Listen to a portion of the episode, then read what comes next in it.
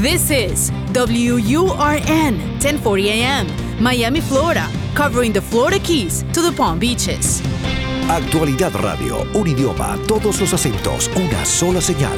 Una emisora de Actualidad Media Group. ¿Cuáles son los límites de la mente? ¿De qué es capaz un ser humano si logra alcanzar el máximo funcionamiento de su cerebro? ¿Es posible programarse para tener éxito? Fronteras de la Mente, con Agustina Costa. Fronteras de la Mente. Solo aquí, en Actualidad Radio. Un idioma, todos los acentos, una sola señal. ¿Qué tal amigos? Gracias por acompañarnos en una edición más de Fronteras de la Mente, este programa que los fines de semana presentamos a través de Actualidad 1040 AM. Les saluda Agustín Acosta. Hoy vamos a tener dos temas completamente diferentes, aunque de cierta forma pudieran tener una interconexión. Dos temas que vamos a abordar, uno en la primera parte del programa y el otro hacia el final pero que tienen que ver un poco con eh, la parte fisiológica de nuestro eh, cerebro, de nuestra mente. El primero es la hipnosis, algo que a mí me ha fascinado desde hace muchos años, desde cuando era niño y veía en el circo que visitaba mi pueblo, un circo que transportaban por ferrocarril, a un hipnotista que llegaba y tomando personas del público, pues en cuestión de segundos las hacía poner rígidas o las hacía eh, emitir sonidos como si fueran un pollito, un perrito. Y realmente para, para un niño pues eso era una experiencia verdaderamente impresionante. Luego, a medida que pudimos salir de Cuba, llegué, llegué a España durante la adolescencia, pues ya entonces empecé a ver eh, de una forma un poco más seria ¿no? esta, esta práctica en la televisión española, en el cine, en documentales, donde se trataba desde un, desde un ángulo mucho más científico. En la segunda parte del programa vamos a hablar de la anestesia. Vamos a hablar de cómo la anestesia influye sobre eh, la mente para insensibilizar el proceso de las sensaciones corporales. Así que estos dos temas los vamos a, presentar hoy en nuestro programa de Fronteras de la Mente, comenzando con la hipnosis, que según se define es un estado mental o un grupo de actitudes generadas a través de una disciplina llamada el hipnotismo. Usualmente se compone de una serie de instrucciones o sugestiones preliminares. Dichas sugestiones pueden ser generadas por un hipnotizador o pueden ser autoinducidas mediante un proceso llamado la autosugestión. El uso de la hipnosis con fines terapéuticos se conoce entonces como la hipnoterapia. En mi primer año de universidad, yo tuve que tomar algunas clases selectivas para cumplir con el número de eh, lo que llaman aquí créditos que hay que reunir para poder graduarse. Tomé una clase de psicología y en ella conocí a un compañero que ya era psicólogo, había sido graduado de psicología en Cuba, él tenía casi el doble de mi edad. Era un hombre como de unos 40 años, yo tenía apenas 18, pero él estaba haciendo su reválida aquí en los Estados Unidos y tuvo que volver a estudiar. Y este señor practicaba la autohipnosis, o sea, él mismo se hipnotizaba. Y a mí aquello me, me parecía verdaderamente increíble. El término hipnosis denota una interacción entre una persona que es el hipnotizador y otra persona o personas que son los sujetos, el sujeto o los sujetos que van a ser hipnotizados. En esta interacción, el hipnotizador intenta influir en las percepciones, los sentimientos, los pensamientos y la conducta de los sujetos pidiéndoles que se concentren en ideas o en imágenes que evoquen los efectos deseados.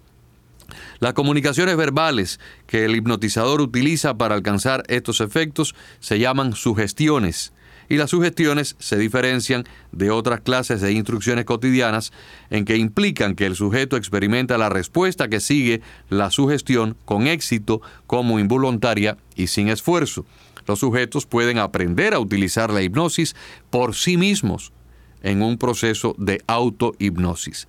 La hipnosis se da en una interacción entre dos personas con la característica de que el hipnotizado abandona el control de sus procesos cognitivos, afectivos y conductuales en la persona del hipnotizador.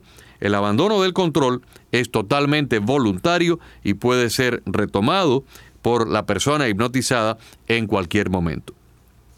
Entre los procesos de los que se abandona el control están la atención y el control de la conducta voluntaria.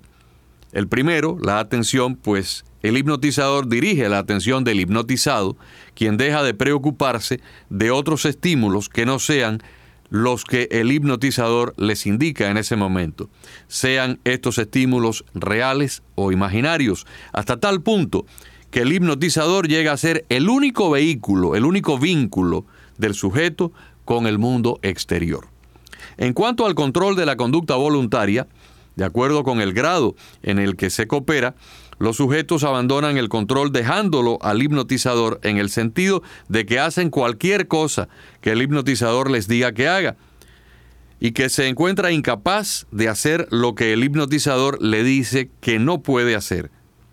Como les decía en el caso del espectáculo que vi en el circo, el hipnotizador le decía a la persona que subía del público al escenario, la hipnotizaba y le decía, usted es un, perrito y la persona de pronto empezaba a ladrar, empezaba a emitir una serie de sonidos como si fuera un perro. O usted se va a comportar ahora como una gallina y la persona empezaba a hacer gestos y movimientos y sonidos guturales como si fuera realmente un ave. No tenía ningún sentido de ridículo de lo que estaba ocurriendo porque estaba completamente ajena al mundo circundante donde había un público presente en algunos casos, cuando la persona empezaba a hacer eso, el público empezaba a reírse y se escuchaban las carcajadas de las personas o los aplausos y el hipnotizado no se enteraba de nada. Es más, cuando salía del trance hipnótico no recordaba absolutamente nada porque el hipnotizador le había dado una orden previa de que olvidaría todo al salir de la hipnosis a la cuenta de 12, 3, de 4 y el hipnotizado no se acordaba de lo que había ocurrido o de lo que había hecho. El hipnotismo en sí no es un procedimiento que sea aplicado por un operador externo, sino más bien, dicen los científicos, es una respuesta interna que el sujeto da ante una serie de instrucciones. ¿Y para qué sirve la, la hipnosis? Más allá de lo que es la hipnoterapia, o sea, para tratar problemas o desórdenes mentales. Bueno, dicen algunos que puede ayudar a personas que quieren dejar de fumar o bajar de peso o aliviar el dolor y muchas otras cosas. La hipnosis ha dejado atrás su matriz de circo y se está convirtiendo hoy día en una herramienta para potenciar tratamientos médicos y también psicológicos. No obstante, la entrada de personas poco preparadas o poco profesionales ha puesto en peligro esta práctica y la salud de quienes caen en las manos equivocadas. Una persona bajo hipnosis puede enfocar su atención en un pensamiento, en un recuerdo, en una sensación, logrando, si así lo desea, modificar sus percepciones, sus comportamientos y hasta su conducta, en un estado de relajación profunda, tanto física como psíquica. El proceso tiene fases. La primera es la inducción al trance. Luego viene la profundización. Y luego Después de la intervención hipnótica, entonces el regreso al estado de vigilia. Sin embargo, hay dos grandes falacias, hay dos grandes mitos que creemos oportunos aclarar. Es falso que quienes estén bajo hipnosis pierden completamente el control. En otras palabras, mis amigos psicólogos, entre ellos el doctor Heriberto Ortiz, que es un experto en este tipo de cosas, me ha aclarado muchas veces que, por ejemplo, cuando él hipnotiza a una persona, no puede inducir a esa persona bajo una orden hipnótica a cometer un delito o a cometer un acto inmoral, porque la persona retiene, aunque esté en estado hipnótico, retiene sus valores morales y retiene una conciencia del bien y del mal. La pérdida de control no, no se puede eh, llevar a un punto donde a la persona se le induce a hacer algo que mientras está fuera de la hipnosis no haría. Los pacientes bajo hipnosis no son títeres en manos del hipnotizador, ni pierden la conciencia, ni dicen o hacen cosas en contra de su propia voluntad. Y otro mito que también hay que aclarar, es sobre la adquisición de poderes. La hipnosis no incrementa la memoria ni las capacidades físicas o mentales del hipnotizado. Si bien yo he visto con mis propios ojos que un hipnotizador le ha dicho a una persona, usted ahora se va a poner rígida como si fuera un palo. Y la persona se pone tan rígida que otras dos personas lo pueden levantar y acostar sobre el respaldo de dos sillas. No sé si han visto esto en la televisión o en un circo o en un documental donde el hipnotizado se pone de una manera tan rígida que lo pueden acostar sobre dos tablas, una sobre la nuca, una debajo de la nuca y la otra debajo de sus tobillos, mientras que su cuerpo se mantiene completamente horizontal sin ninguna flexibilidad durante el trance hipnótico. Cosa que cualquier persona en este momento, ni usted ni yo, podríamos sostenernos sobre dos pedazos de tabla sin que nuestra espalda se, se curvara. Y sin embargo, bajo hipnosis, esto sí se puede lograr. Hablemos un poco de la historia. Aunque ya existen precedentes históricos del uso de técnicas similares a la hipnosis empleada por los egipcios, no sería hasta mediados del siglo XVIII cuando la hipnosis se comienza a utilizar en el primer estudio sistemático de lo que suponía en ese momento un estado psicofisiológico especial que más tarde se conocería con el término de esa palabra, hipnosis. Franz Anton Mesmer, quien falleció en 1815, doctorado en medicina y en filosofía, cuando tenía 35 años de edad en la ciudad de Viena, escribió su tesis doctoral titulada De Planetarium, influenciada por las teorías del médico Paracelso sobre la interrelación entre los cuerpos celestes y el ser humano. Mesmer formuló la famosa teoría del magnetismo animal que eh, decía que todo ser vivo irradia un tipo de energía parecida a la del magnetismo físico de los cuerpos y que esto se puede transmitir de una persona a otra. Serían los discípulos de Mesmer y posteriores investigadores quienes determinarían que las milagrosas curaciones en los trances hipnóticos, llamados sueños magnéticos o mesmerismo, se producían por una condición llamada sugestión. Un cirujano escocés llamado James Braid, quien vivió de 1795 al año 1860, fue el primero en acuñar el término hipnosis, enunciando una serie de, eh, de formas y de descripciones de lo que explicaría como la fijación sostenida de la mirada, la parálisis de los centros nerviosos de los ojos y sus dependencias que alterando el equilibrio del sistema nervioso llevaban al paciente o al sujeto a un estado hipnótico. Y hasta hoy, pues la Asociación Americana de Psicología mantiene esta definición como la aceptada. Típicamente la hipnosis está envuelta en la introducción del procedimiento por el cual el sujeto, o sea, el hipnotizado, es informado de que se le van a presentar experiencias imaginativas. La inducción hipnótica es una sugestión mental iniciada para usar la propia imaginación del sujeto y puede contener elaboraciones posteriores eh, que se utilizarán más adelante durante el tratamiento. Al usar la hipnosis, una persona, o sea, el sujeto, es guiada por el, el hipnotizador para responder a estas sugestiones que cambian la experiencia subjetiva, alteran la percepción, las sensaciones, las emociones, los pensamientos y hasta el comportamiento. Las personas también pueden aprender a autohipnotizarse. Si el sujeto responde a sugestiones hipnóticas, generalmente infiere en que se ha inducido la hipnosis. Muchos creen que la respuesta a la hipnosis y a las experiencias son características de un estado hipnótico, mientras que otros creen que no es necesario utilizar la palabra hipnosis como parte de una inducción hipnótica.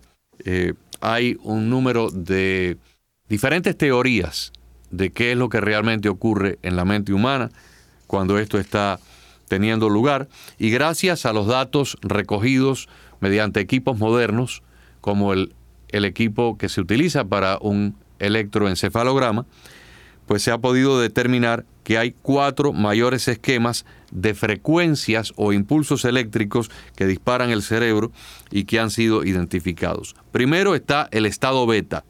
y utilizamos palabras del alfabeto griego para separar estos cuatro estados. El estado beta es el estado con que yo estoy operando en este momento y ustedes también que me están escuchando. O sea, es el estado en que estamos alertas, trabajando, conduciendo un automóvil, eh, estamos sentados frente a la computadora o haciendo un programa de radio. Ese es el estado beta. Se define entre 14 y 32 ciclos por segundo. Luego está el estado alfa. Este es el estado relajado, reflexionando. Es el estado cuando usted cierra los ojos y comienza a hacer un estado de meditación, a imaginar las olas del mar, tal vez acompañado de alguna música instrumental. Ese es el estado alfa y se define por entre 7 y 14 ciclos por segundo. Luego está el estado Ceira, es otra letra del alfabeto griego, y este estado es cuando estamos en ese momento o en esos minutos antes de caer en el sueño. Usted se pone a ver un programa de televisión a las 11 de la noche después de haberse levantado a las 5 de la mañana y está viendo un programa que es muy interesante, una película, un noticiero, pero llega un momento en que se le cierran los ojos y entonces usted se cierra así los ojos y de pronto oye que su esposa le está hablando y usted como que trata de responderla. En ese estado de somnolencia es que estamos en el estado Ceira, que se eh, caracteriza por entre 4 y 7 ciclos. Y luego el, el estado delta, ahí es donde estamos profundamente dormidos, soñando y completamente ajenos a lo que está pasando a nuestro alrededor y eh, se caracteriza por entre 3 y 5, y 5 ciclos por segundo. Y por supuesto que con el reciente advenimiento de nuevas técnicas de proyección de imágenes del cerebro, sobre todo la resonancia magnética, eh, todas estas eh, estos aparatos que permiten a los científicos ver el interior de la mente, no solamente en fotografías o en diapositivas de diferentes secciones de la mente, o sea, perdón, de diferentes secciones del cerebro, porque la mente no se ha podido nunca fotografiar, de diferentes secciones de la corteza cerebral, sino también ver como una especie de película lo que está ocurriendo mientras estamos ejercitando, mientras estamos soñando o durmiendo, mientras estamos eh, haciendo algún tipo de actividad de ejercicio, o sea, siempre conectados a estos electrodos durante un proceso de experimentación, pues esos aparatos hoy en día, tanto en seres humanos como en animales, han contribuido a un eh, resurgimiento de interés en la relación entre la hipnosis y el funcionamiento del cerebro y esperamos que a medida que la ciencia avance se pueda comprender mucho más eh, cómo funciona esto y sobre todo aprovechar la hipnosis para el mejoramiento de ciertos eh, problemas neurológicos y eh, también de ciertas personas que no están enfermos para nada, pero que quieren dejar de fumar, cambiar los hábitos, bajar de peso o tal vez mejorar un poco su calidad de vida. Pues les había dicho al comienzo que vamos a tratar hoy dos temas, la hipnosis, que ya hemos agotado, y el tema de la anestesia, porque todavía hoy mucho se ha, utilizado la anestesia por más de 100 años y hay una gran eh, comunidad científica que no acaba de entender cómo es que la, la anestesia funciona sobre el cuerpo humano. Sabemos qué grado de anestesia hay que aplicar, para qué tipo de operaciones, para obtener qué tipo de resultados, pero en el fondo todavía la ciencia médica no acaba de comprender el verdadero efecto de los productos anestésicos o las sustancias, sustancias anestésicas sobre nuestro organismo. La anestesia no es más que, de acuerdo a su definición, un acto médico controlado en el que se utilizan fármacos para bloquear la sensibilidad táctil y dolorosa de un paciente, sea en todo o en parte de su cuerpo, con el compromiso o no de la conciencia. O sea, se puede anestesiar parcialmente a un paciente para operarlo, por ejemplo, de una cirugía de la columna vertebral mientras el paciente está consciente. Es más, hoy en día se realizan operaciones cerebrales donde el paciente está consciente y el cirujano lo está operando del cerebro. Y el caso más común, porque afecta a todas las mujeres, aquellas que han dado a luz, muchas de ellas han recibido la anestesia epidural que le colocan por la columna vertebral y que la eh, insensibiliza en la parte inferior de su cuerpo de forma que pueda dar a luz sin grandes problemas. La anestesia general se caracteriza por brindar hipnosis, amnesia y analgesia. Por eso les decía al comienzo que de cierta forma tiene algo que ver con la hipnosis. Una relajación muscular y la abolición de los reflejos. La anestesia la aplica, por supuesto, un médico anestesiólogo, que es un médico que tiene que estudiar muchísimo porque durante un proceso quirúrgico la vida del paciente está mucho más en peligro por la anestesia que por la cirugía en sí. Hablemos de historia. En 1275, 1275, un médico de Mallorca, Ramón Lull, obtuvo un líquido volátil e inflamable mientras experimentaba con ciertas sustancias químicas y lo llamó vitriolo dulce.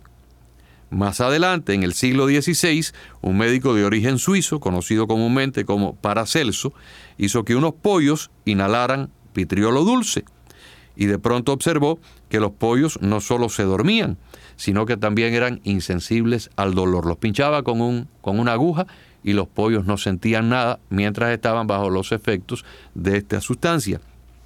Ni él en ese momento, ni Lull siglos atrás, experimentaron con seres humanos. Esto no ocurrió hasta 1730, cuando un químico británico, Augusto Sigmund Frobenius, que había nacido en, en Alemania, pero luego se había ido de niño a vivir a Gran Bretaña, le dio a este líquido, al vitriolo, le dio el nombre de éter, que en griego significa cielo. Sin embargo, habrían de transcurrir 112 años más antes de que los poderes anestésicos del éter se apreciaran y comenzaran a utilizarse a plenitud fue el científico inglés Joseph Priestley, quien utilizó en 1772 el óxido nitroso, el gas que al principio se creyó que era letal, aún en pequeñas dosis, pero se descubrió a través de un químico e inventor británico que eh, lo probó consigo mismo, lo probó en su propia persona y descubrió con asombro que lo hacía reír entonces lo eh, bautizó con el nombre de gas de la risa. Este científico escribió sobre diferentes propiedades de este gas y una de ellas era la propiedad anestésica. Fue un joven médico estadounidense, Crawford Williamson, quien se percató de que sus amigos eran insensibles al dolor, aunque se hubieran lastimado, cuando utilizaban el gas del éter.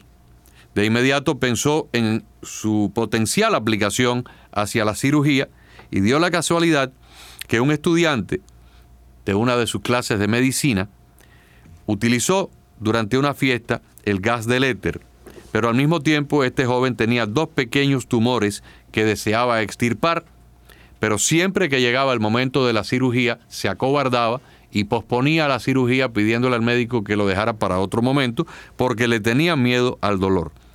Cuando eh, su profesor, Crawford Williamson Long, le propuso utilizar el éter para hacerlo insensible al dolor, el estudiante se dejó operar y el 30 de marzo de 1842 se realizó esta extirpación de estos dos pequeños tumores sin ningún dolor, siendo la primera vez en la historia de la medicina o de la humanidad que a una persona se le anestesiaba con una sustancia química para hacerle un procedimiento quirúrgico. Y ya el descubrimiento se publica en los libros de medicina en 1849 y es el nacimiento oficial de la anestesia. Fue luego un dentista quien comenzó a utilizar el óxido nitroso como anestesia después de haberlo utilizado, eh, o sea, de haberlo visto en una serie de espectáculos de circo donde un individuo utilizaba el óxido nitroso para insensibilizar a las personas que subían del público. Volvemos al caso de la hipnosis de la que estábamos hablando al comienzo del programa, que se popularizó a través del espectáculo del circo el hipnotizador subía a personas del público y las hipnotizaba. Y bueno, pues un día un químico empezó a utilizar esto como una especie de espectáculo, subiendo personas del público, les daba óxido nitroso y luego las pinchaba con una aguja y para sorpresa de los espectadores, el individuo no sentía absolutamente nada. Fue entonces cuando el dentista Horace Wells decidió utilizar en su práctica de odontología el óxido nitroso y en 1844 convenció a un ayudante a que cuando él utilizara óxido nitroso, le sacara una muela que se había dañado con una carie. Y fue la primera vez en la historia que se utilizó anestesia para una extracción de una pieza de la boca. Luego, en octubre de 1846, se realizó una demostración de anestesia muy importante en la ciudad de Boston y a partir de ese momento varios médicos en los Estados Unidos decidieron utilizar la anestesia con vías eh, quirúrgicas eh, para eh, sus pacientes. El uso del éter, o sea, del óxido nitroso, comenzó entonces a propagarse con mucha frecuencia y a partir de 1850 en varios hospitales se practicaron partos sin dolor. Fue la primera vez en Edimburgo en Europa durante un parto en el cual se utilizó el cloroformo, dado que el éter ya había sido probado en enero de ese mismo año, comprobándose que a pesar de quedar dormida la paciente, las contracciones del parto continuaban con normalidad. El éter provocaba efectos secundarios que incitaron a los médicos a buscar otro gas con parecidos efectos, pero sin los accesos de tos que surgían después de la inhalación de grandes cantidades de éter. Una señora eh, que tenía, eh, que fue la primera paciente acá en los Estados Unidos, estaba tan agradecida de poder dar a luz porque fue su segundo, eh, su segundo parto, el primero sin anestesia, aparentemente a la señora le dio unos dolores extraordinarios.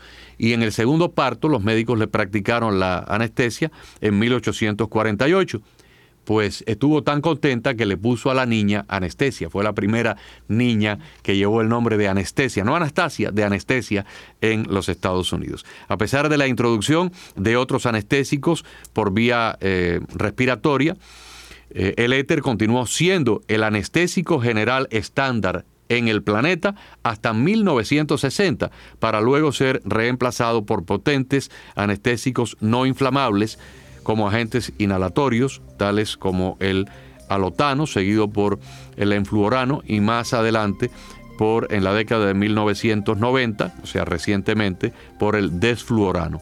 Para lograr su objetivo, que es suprimir el dolor, la anestesiología moderna ha debido experimentar diferentes formas de llevar al individuo a un coma farmacológico reversible, es decir, anulando la actividad cortical del cerebro mediante la eh, administración de estas sustancias que tienden a provocar una estabilización de la membrana celular a través de una hiperpolarización de la misma, bloqueando así la entrada del calcio que es el que permite a los receptores de las membranas celulares sentir el dolor. Una vez que el anestesiólogo experimentado decide que ya no hay necesidad de continuar con la anestesia, comienza a sacar al paciente del trance o de la inducción eh, anestésica para que vuelva a recobrar su conciencia y por supuesto inmediatamente que pasan los efectos de la anestesia, aquellos que no hemos dado anestesia por ejemplo para un procedimiento en la boca, sabemos que ya cinco o seis horas después cuando se nos va yendo gradualmente la anestesia regresa el dolor. Así que eh, hoy hemos querido hablar de esto porque son dos cosas eh, que no tienen tanto que ver con la parte de la conciencia, sino más bien con la parte del funcionamiento fisiológico de nuestro cerebro, pero que también son interesantes y aportan tal vez un poco de conocimiento general que puede ser de interés para todos ustedes. Terminamos entonces despidiéndonos hasta la próxima edición de Fronteras de la Mente, la semana próxima, y agradeciéndoles a todos la sintonía para con este y todos los programas de actualidad 1040. Les habló Agustín Acosta. Fronteras de la Mente con Agustín Acosta. Fronteras de la Mente.